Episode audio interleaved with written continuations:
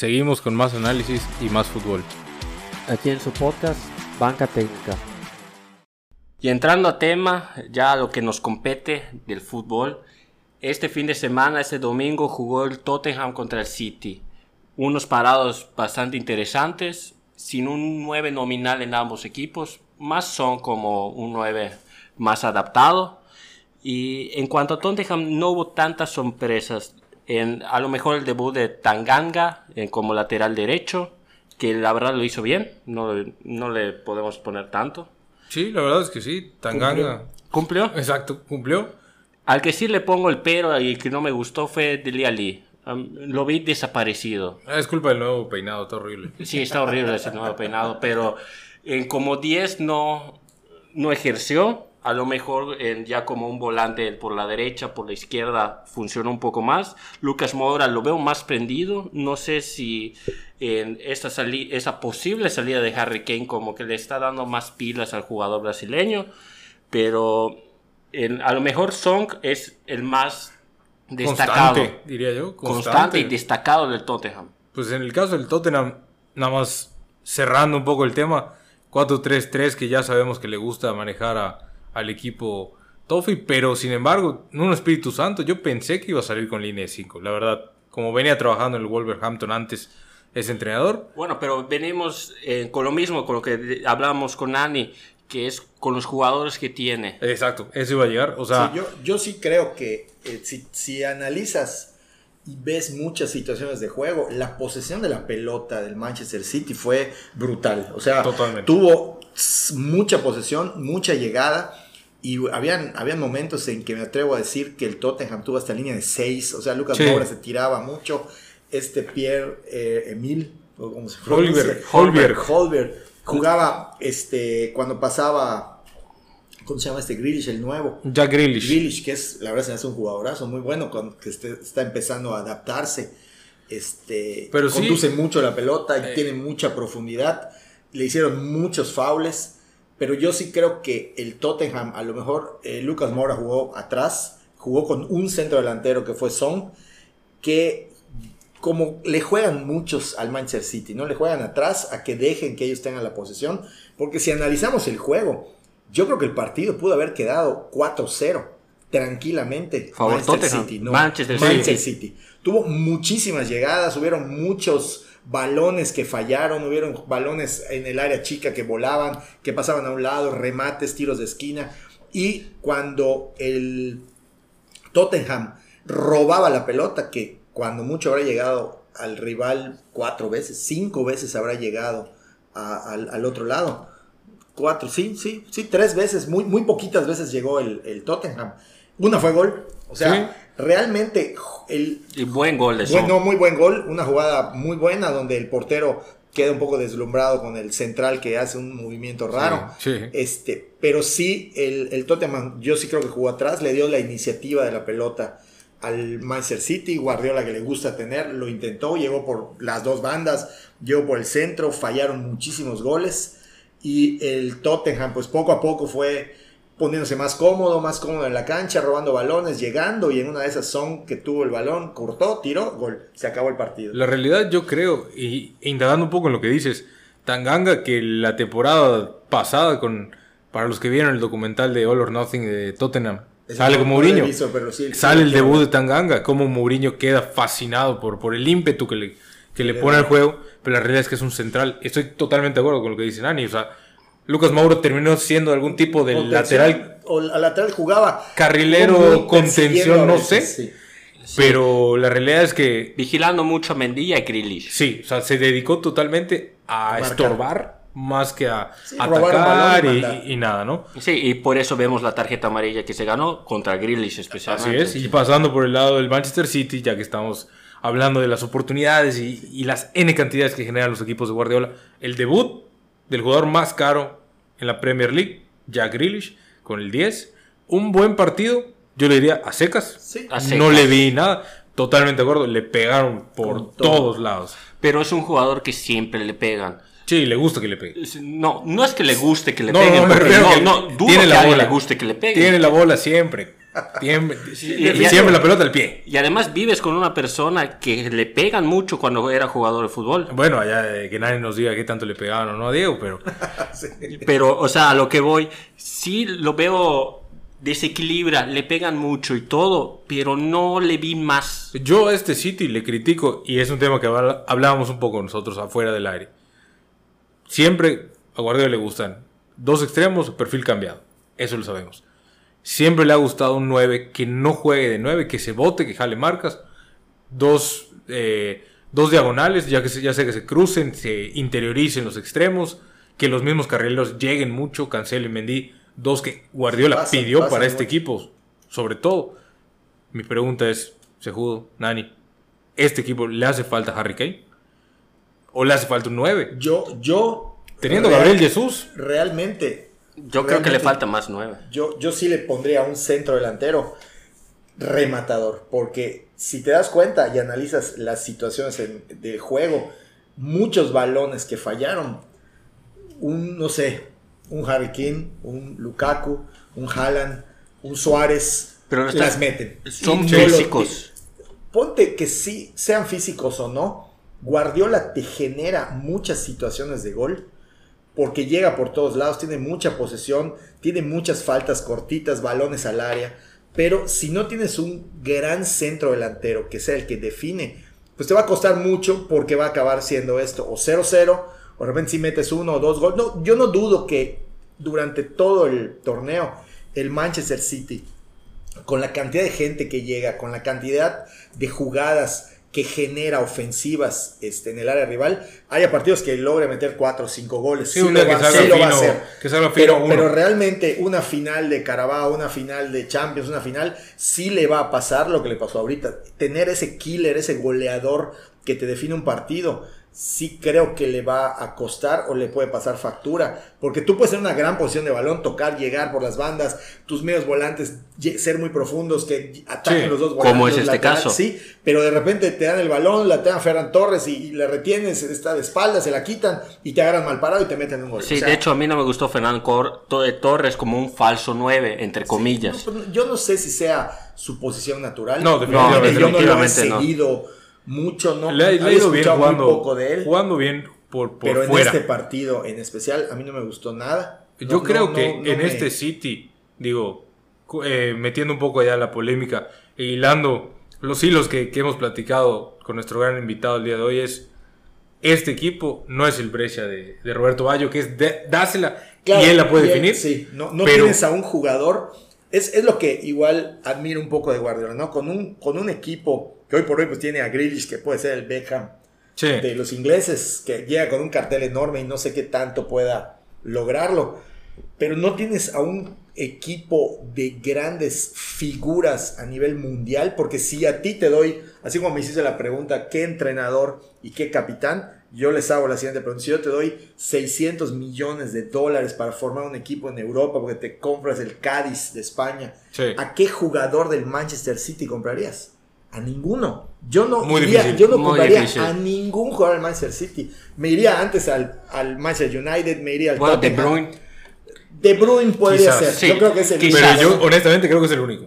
De Sí, hecho, sí. sí, de hecho es el único, no, a lo mejor que- Henderson, si necesita un portero que juegue con los pies o algo por el estilo, nada más. Navas. Ajá, o sea, la verdad, Puede ser. podría ser cualquier, cualquier Pero portero. en su posición hay jugadores que están en todo el mundo, me atrevo a decir, mejores. Sí. Y es la capacidad que tiene Guardiola de crear un fútbol con esos jugadores que no tienen ese cartel y te hacen un fútbol maravilloso de mucho toque, de mucha posesión, de mucha llegada, de mucha profundidad, de posesiones que cambian, rotan. Es, es una maravilla, pero sí creo que necesita. Y a lo mejor él no, no sé qué tan...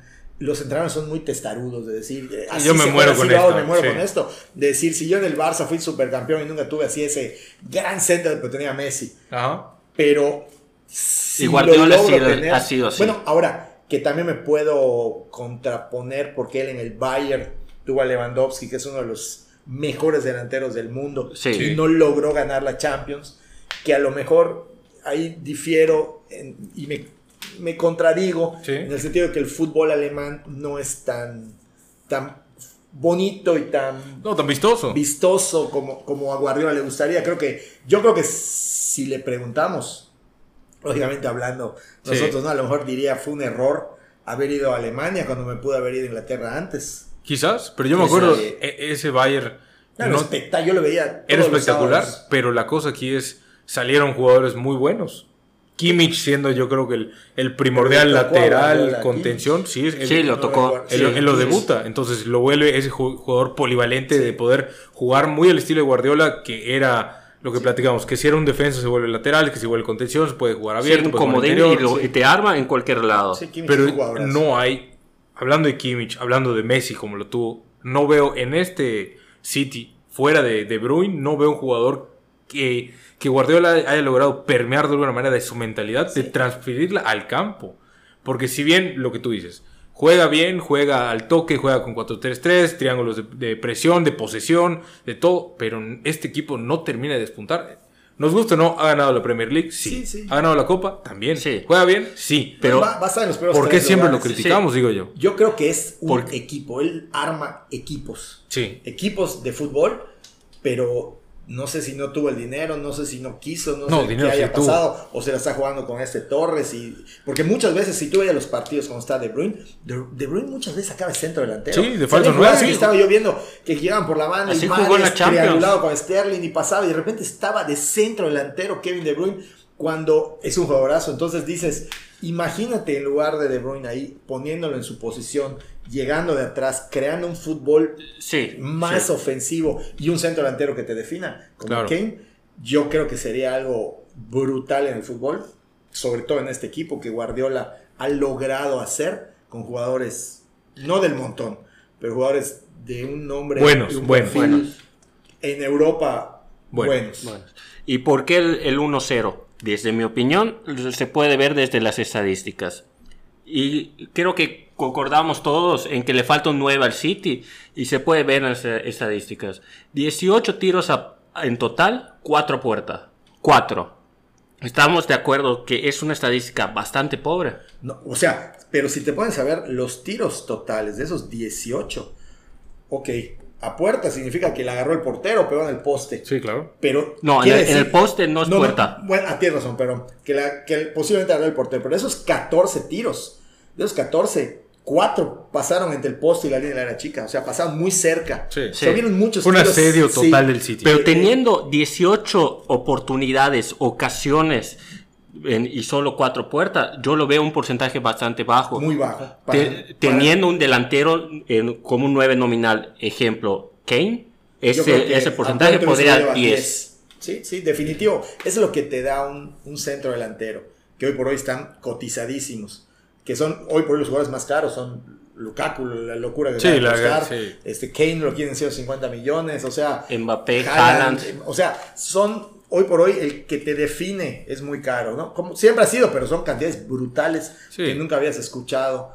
este, en, en- en- en- en otras, en, otras, en otras épocas del fútbol En otras industrias incluso. aparte.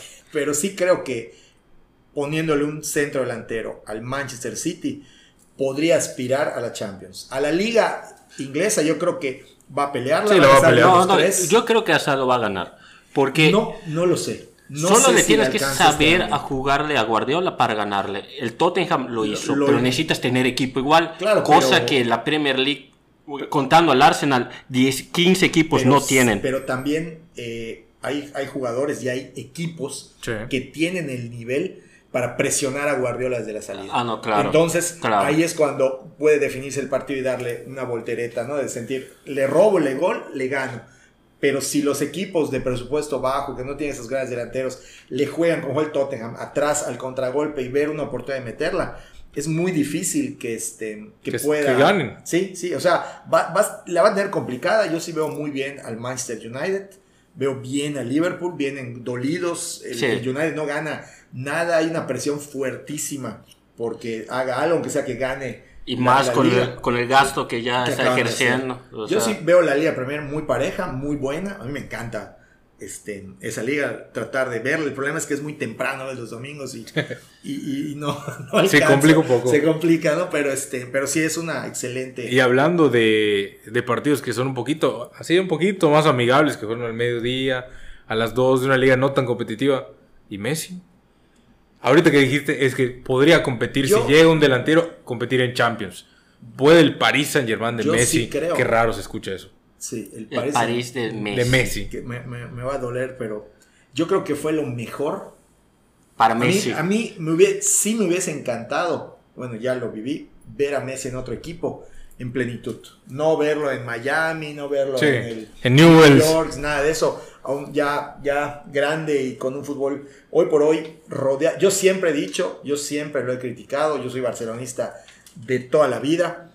Que Desde Cruyff nos decías. Sí, desde, yo Cruyff lo sigo, me gustaba mucho cómo Desde jugaba, blanco y que negro. no me, no me tocó verlo en vivo, o sea, no había ni nacido. Pero los videos y, y- y las repeticiones y todo que pasaba, mi papá me regaló mi VHS de Cruyff cuando estaba muy chiquito y me, me- me- me alucinaba. Pero yo siempre he dicho que las gestiones de los presidentes que ha tenido el Barcelona, eh, cuando Ronaldo estaba en el Real Madrid y empezaron a tener problemas porque el Barça ganaba todo, lo que hicieron fue arropar a su mejor jugador. O sea, el mejor jugador que era Cristiano Ronaldo, le trajeron jugadores alrededor para que pueda otra vez Competir. levantar. Y compitieron y ganaron. Y no por nada ganaron Champions. Sí. Este, entonces, al Barça yo creo que jamás rodearon a Messi, no supieron ponerle a los jugadores ideales para que él pudiera este, sobresalir o tener Sí. esa, esa menos presión de tener en el campo. Cuando tenía Neymar, o sea, la presión era doble, o sea, no, no tenía él esa, esa gran obligación de tener al equipo al hombro.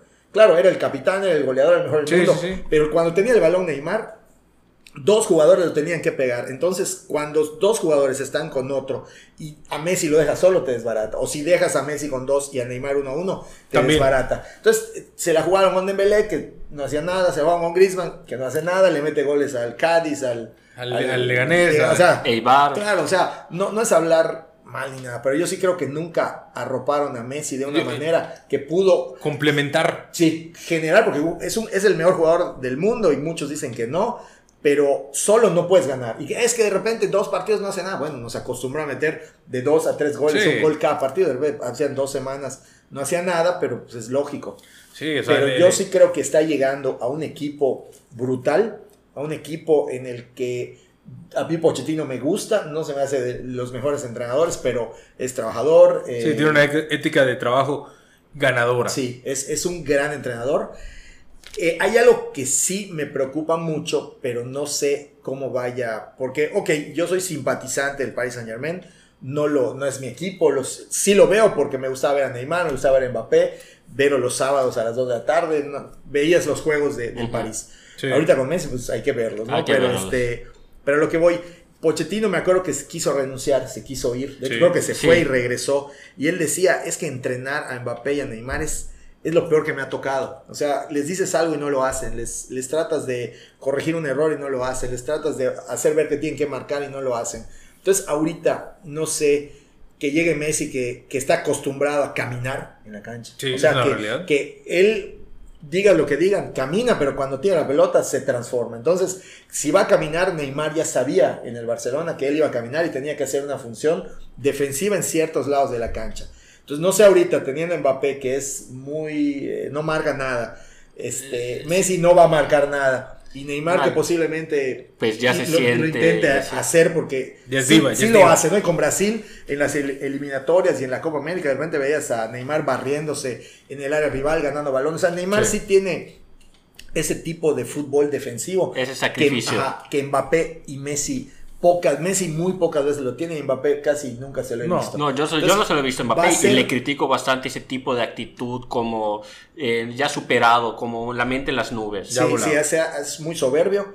Es un jugador muy soberbio que no sé cuánto le pueda lograr. Es muy bueno. Pero yo, yo tenía la duda, en este París, en el episodio anterior lo, lo platicábamos un poco nosotros. Yo de entrada, este París, digo, para hacer un, un recuento rápido, en el París ideal, Navas o Donnarumma. Yo a Donnarumma. Donnarumma. Diez veces. Donnarumma, Hakimi, debe ser Sergio Ramos. Sí. Marquinhos, Kurzawa o Bernato, el que sea. Ajá, izquierda no, no. Sí, es ahí, ¿no? Paredes, Vignaldum, Berratti, parece marcado esos tres. Yo creo que, que sí, que no, no hay otro, va a jugar con tres. Sí. Sí, sí. Y tienes a los tres de adelante. Buenísimo. Neymar, Mbappé, Neymar. Eh, perdón, Messi. Yo creo que va a ser una rotación adelante porque yo creo que el equipo y los delanteros del Paris Saint Germain se tienen que adaptar A al fútbol de Messi. Se oye mal, No. pero No si te das cuenta, mal. muchas veces en el Barcelona, a sus últimos partidos aparecía el lado derecho, perfil es cambiado. que justamente eso te iba a decir. Llegaba por banda, cruzaba, te metía un balón de 15 metros a Jordi Alba, eh, a Braithwaite en diagonal. Entonces, esas jugadas, A Neymar ahora. a Neymar, yo, yo jugaría con Neymar en el centro y jugaría con Mbappé a perfil cambiado.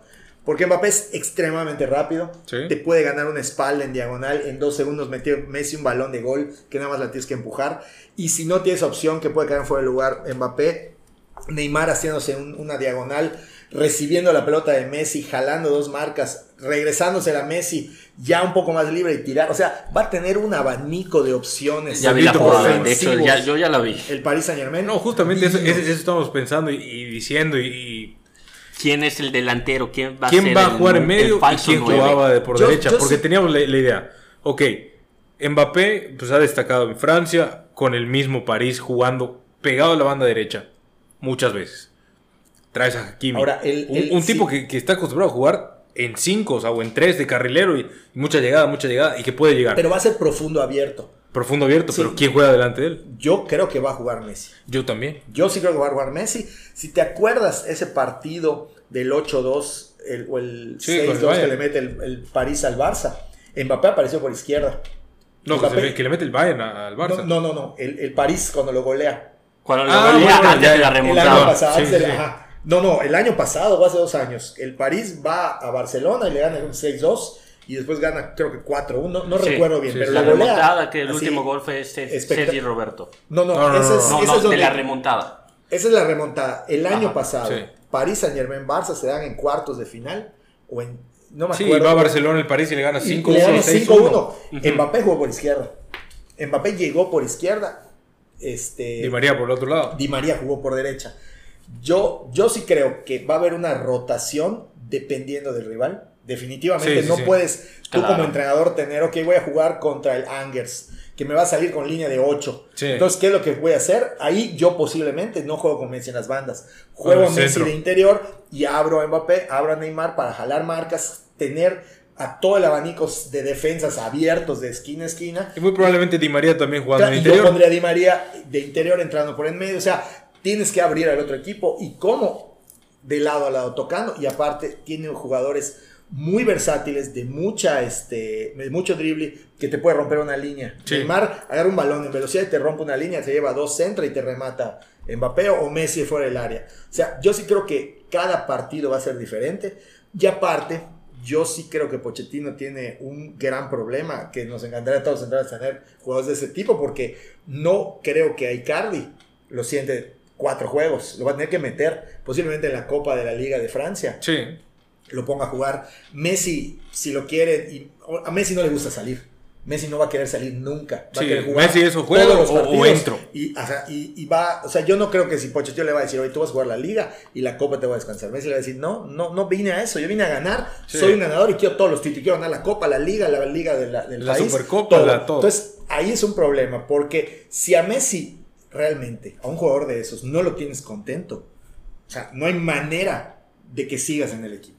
O sea, Sí. Pochettino va a ser el primero en salir Sí, antes que Messi. Sí. Y si Icardi, perdón, y si Icardi llega un momento, Di María que no está jugando, Draxler que no está jugando, o sea, lo- la ventaja es que se lesiona mucho Neymar, entonces posiblemente ahí tenga suerte Pochettino Y en su cumpleaños casualmente se siempre. vaya. O sea, sí. va a ser un problema. Defensivamente el Paris Saint Germain va a estar fuertísimo y ofensivamente en tiros de esquina. O sea, va a ser una brutalidad con Marquinhos que remata, Ramos que es un goleador. Pembe. Eh, Este, sí, no, no, to- todos. Winaldo, el nuevo que con Holanda en la Eurocopa era el goleador llegando de atrás. O sea, va a haber una, va a ser un espectáculo ver ese equipo. O sea, claro, Va a haber problemas todo, defensivos. todo, yo no, yo no creo por la experiencia. Ramos, a mí como madridista me cae re mal, pero realmente no puedes decir Sí, el tipo que- es- que- es- que es un, es malo, un ¿no? gran Es un- jugador. sí. O sea, es, es sucio, o sea, no me, a mí como Pero ya tiene edad. Claro, pero ya tiene una experiencia muy buena, que eso es lo que necesita un equipo. Porque Marquinhos sí llega, desprende, pero este, siento que Ramos es ese gran capitán que te orienta y que desde atrás Arma. a organizar Sí, sí, sí. el equipo cuando se pierda la pelota. O cuando ataquen, decir, hoy tú no vayas ahorita. Porque sabe leer al rival también. O sea, va a haber, va a haber muchas situaciones que a mí me, yo estoy esperando verlos jugar porque realmente ese tipo de partidos aprendes. Sí, Yo creo que todos. no, no, va a o ser sea, como va a jugar. Bueno, pero no, lo- Yo, yo creo que en. O sea, ya, ya teniendo equipo completo, el día que Ramos ya pueda jugar, ese desprendimiento que tú tanto mencionas de, por decir, Berratti, que se mete entre los dos centrales y de esa apertura de cancha, cuando el París abra el abanico y Hakimi y Bernat estén abiertos, los dos extremos que Mbappé o Neymar o Messi, cualquiera de los tres, se interioricen, Sí, a yo creo que va a ser Messi. y todo ese, ese, ese ritmo que van a tener por dentro del, del campo. Si no pueden, tienen dos tipos que son los... Sí, killers que- por fuera. Que te van a abrir la Entonces cancha, va- entrar. va a ser un Sí, equipo- Pochettino tiene un... O sea, Va a ser un espectáculo. problema que si no convence y que... Ahora, la gente en París y los seguidores, porque muchos seguidores del Barça se van a ir ahorita. Seguramente. Messi, están esperando ver un París de 3-0, 4-0. Por partido, Sí, todo. ajá, o sea, golear y le están metiendo muchos goles. Al París le- en, en los amistosos les metieron goles. Ahorita creo que iba 4-3-0 y le metieron creo que dos Sí, goles. sí, sí. O sea, le meten muchos goles también al país, le atacan como le pasa a lo mejor a Guardiola. Llega con mucha gente, los agarran mal parados, que eso es lo que va Ramos a solucionar. A mi punto de vista, viéndolo con los partidos del Real Madrid, cuando pues, de repente perdía la pelota y Messi venía, ya te veías la línea, todos marcando, recorridos rápidos. Sí. Va, a estar, va a estar muy bien esos, esos juegos. Y, una- y un punto que tocaste, una pregunta. ¿Pochettino es el director técnico ideal para este París? Definitivamente no. Para mí no, Con un definitivamente. Definitivo no, porque si es un buen entrenador, está empezando con equipos grandes. No es lo mismo entrenar al español, al Tottenham. Tottenham, Southampton, que la presión, sí hay hay presión, porque Sí, son- claro. son, equipos que necesitan ganar y tener resultados para tener dinero, pero no es lo mismo entrenar a un equipo top one como el París y hoy por hoy el mundo entero lo está viendo. O sea, Pochettino debe estar durmiendo muy poco, estudiando, leyendo, sí, sí. checando. Definitivamente. Porque si no gana la liga y si no gana la Champions, es un fracaso. Y posiblemente, dependiendo de cómo la pierda, su continuidad. Pero ¿Quién? a mí sí, por ejemplo, Tuchel. Eso te iba a decir. ¿Quién es el Chelsea, equipo ideal? El entrenador. encantado. Guardiola, lógicamente, porque es un equipo sumamente técnico. O sea, que puede Guardiola hacer maravillas Explotar. con ellos. Este, a mí me gusta muchísimo el entrenador del eh, Bielsa, pero a mí Bielsa me hace un romántico, pero Sí, no ganador. es, es un Sí. más O sea, romántico. no- no- Formador. Ajá, pero, formador. pero sí es un... Si Tuchel hoy por hoy es el número uno ganador de la Champions. O sea, Nagelsmann, llega un equipo- quizás. No me, todavía no me convence. Bueno, es que no- no probado. Sí, vamos a esperar, ¿no? Es un buen entrenador. Es, es un buen joven entrenador. Ajá, Sí. Pero todavía no me, no me, no lo pondría así entre los De los candidatos, a- Pochettino de los candidatos para este equipo. para este equipo. Yo sí regresaría a Tuchel, definitivamente. Yo Pero creo- algo pasó allá que yo creo que fue Mbappé y Neymar. Sí, que, que habrá, podría ser. habría algún problema. Y él dijo, ¿qué? Como alemán, yo esto. No, y, y en dos segundos ya tiene otro equipo. Bueno, eh, Y Tuchel es famoso por ser una dinamita en el vestidor. Sí. Entonces, cuando pierden, eh, Sí, no es- exige. más. Y entonces, pues a una persona como Mbappé y Neymar, pues no, les Y gustó. tú como dueño de equipo ves esos problemas y te viene el entrenador y te dices que este, este, este, oye, te pago porque lo soluciones y el vestidor es tu responsabilidad. Si no puedes, papá, vas para afuera. Sí. Y, y en esos niveles, o sea, no vas a correr a Mbappé. Sí, el desechable eres tú. Claro. O sea, y, y le- yo creo que se habrá dado un tiro en el pie el jeque este cuando vio que ganó el Chelsea. Y entrando al tiempo de compensación, pasamos a la- al mercado de transferencias y lo que está pasando primeramente con los mexicanos. Benditos sean todos los santos. Johan Vázquez se va al Genoa de Italia. Ya nos hacía falta un jugador en Europa, no sé qué- cómo lo ven ustedes. Y además Sobre defensa. todo en la Puma. defensa. Nah. Y era Puma eso. Vamos a omitir esa parte, si la escuchan es un error. Este, no, qué bueno, la verdad, qué bueno. Yo sí alabo a lo de, lo de Pumas porque Johan Vázquez lo declara. O sea, que lo, que lo dejan salir, que lo ayudan a salir, porque esta selección le urge un defensa. que tenga el carácter, el temple, pero más que nada, como bien Héctor Moreno lo dijo cuando estuvo entrenando, porque nada más entrenó en la Roma, que ahí aprendió a defender y el tipo está jugando a sus 34 años y no falla una convocatoria, pero porque cada vez que juega es determinante. Entonces, si Johan Vázquez agarra un buen nivel a un año del Mundial, ojalá sea el, el primer paso para otros mexicanos que, que lo Un sigan. año y meses, porque es en diciembre. Ah, bueno, sí, un año y meses ya, correcto.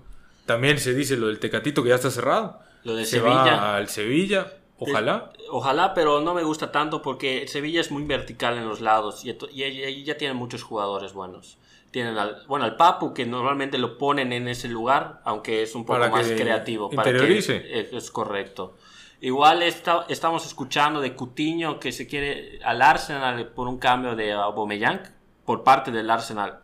Qué bueno, porque Aubameyang ya no está feliz, es un, un capitán de agua, como habían, habían comentado antes, y pues le falta un 10. Pero en sí, así son las transferencias, a ver qué pasa. Y para el Barcelona igual no hay mucho. Pues por ahorita no se, no se ha dicho nada. La realidad es que con los problemas que han tenido y la reducción de salario que han tenido que incurrir Piqué y otros de los capitanes para, para cumplir con, con- con la regulación de la liga, pues yo lo veo complicado para, para el equipo culé, honestamente, que llegue alguien más. Sí, sería que vendan a alguien que lo veo igual complicado.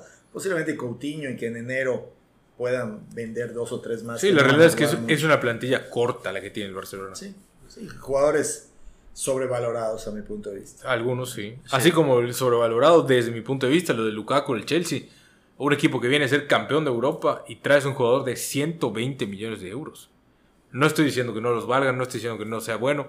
Simplemente yo, al estilo de juego que, que yo le veo al Chelsea al día de hoy, no vi la necesidad de traer un tipo como ¿Tú crees Lukaku. que Tuchel no lo pidió? Así como Guardiola no lo pide este Yo no- Thomas, que falle una cantidad de goles. Que no dudo que lo que el- en verano, en, perdón, en enero le den las gracias o termine el contrato y no, no renueve porque no mete goles. Timo Werner. Sí. O sea, vende- me- para la calidad, Y lo que costó. lo que costó Sí. el equipo en el que está, el fútbol que genera, creo que Yo no está- creo está que muy- Tuchel haya pedido a Lukaku. Yo creo que él pidió a Haaland Ah, claro, pero y no lo soltaron. Haaland yo creo que está amarrado en España. Yo también, Yo tristemente. sí creo que está amarrado en España porque quieren él y Mbappé llegar a equipos mediáticos, ser las nuevas estrellas mundiales y los únicos lugares donde pueden hacerlo es ahí. Sí, que, O sea, sea, la, que sea la nueva rivalidad. Sí, sí, porque tú realmente los dos equipos más vistos en el mundo son Real Madrid y Barcelona. Tú ves un Manchester United, Liverpool. Que es un gran partido Solo también. que le gusta fútbol lo ve. Ves un River, Boca, bo- lo ve el que le gusta. Sí. O sea, los grandes clásicos de los países sí se ven, pero el que le gusta el fútbol conoce y, y- y quiere divertirse viendo un buen partido. Pero un Real Madrid, Barcelona, Barcelona, Real Madrid, Paraliza hasta el el, villamelón más grande del mundo lo quiere ver. Y se llenan los bares, los restaurantes, todo se paga. O sea, esos dos equipos, claro, te a Messi y a Cristiano hoy por hoy, Depay y, y Y Hazard, Hazard. no los va a ver nadie. Pero si vuelven a llegar esas grandes Dos grandes estrellas, sí, sí, sí. que vuelven a levantar el nombre de los equipos, yo creo que vuelven, o sea, hasta ellos mismos irse a las nubes con, en- con ellos y con el equipo. Entonces ya esa rivalidad hace falta. Pues sí. Sí, pues esperemos qué pasa. El fútbol puede pasar cualquier cosa, ya lo sabemos, y nadie los puede decir por acá. Muchas gracias por aceptar la invitación y por estar acá. No, ni gracias por No, venir. hombre, muchísimas gracias, la verdad que les agradezco. Es, es un placer y que quedamos en una hora y tenemos tres horas de hablar de fútbol. Y podríamos seguir. podemos estar Y podríamos todo el día. Mi esposa cree que, que ya me secuestró un- a alguien allá, pero No, no, no, no. no. Todo bien, No, tomando. saludos, saludos a todos. Gracias, gracias por la invitación. No, gracias. No, gracias a ti. Cuando quieras, estos son tus micrófonos. Gracias. Muchas gracias por escucharnos y recuerden, disfruten el fútbol. Hasta luego. Ya llegó el pitazo final. Regresaremos el próximo episodio con más banca técnica. Y recuerden, disfruten el fútbol. Hasta luego.